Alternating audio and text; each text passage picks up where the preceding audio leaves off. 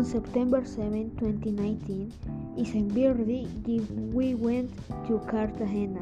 In the middle of the tour, we visited the castle in which we found some writings. Ted he read in loud voice and appeared some kings and soldiers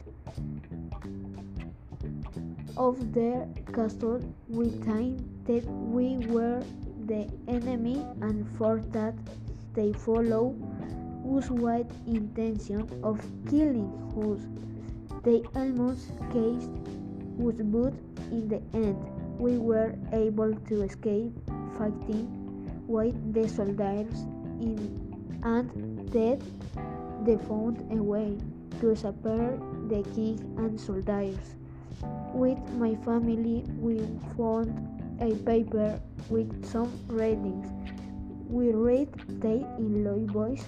After everything we went together, we went on a trip in the seaboat. A water monster appeared in the middle of the road, and we and we had to escape and defend us and my family and defend us with a airborne of the home of the ship and with the airborne.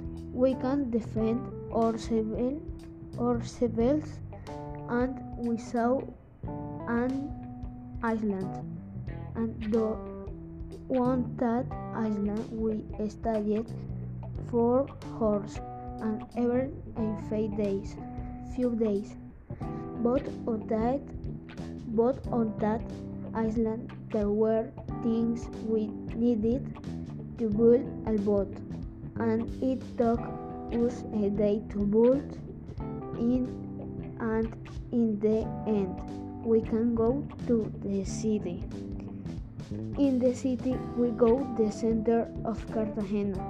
There are amazing restaurants and food spots in the spend a good time. With my family and ate so much and then we go to hotel. When we arrived, we went to bed and sleep two days. And we we wake up all my family and may go for and run and go to the sea because we only had two days to be in Cartagena and we wasted almost a whole day and sea.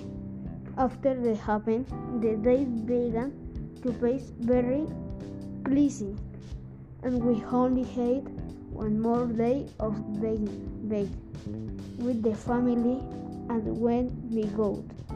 Hope not that I had seen ways might virtually really.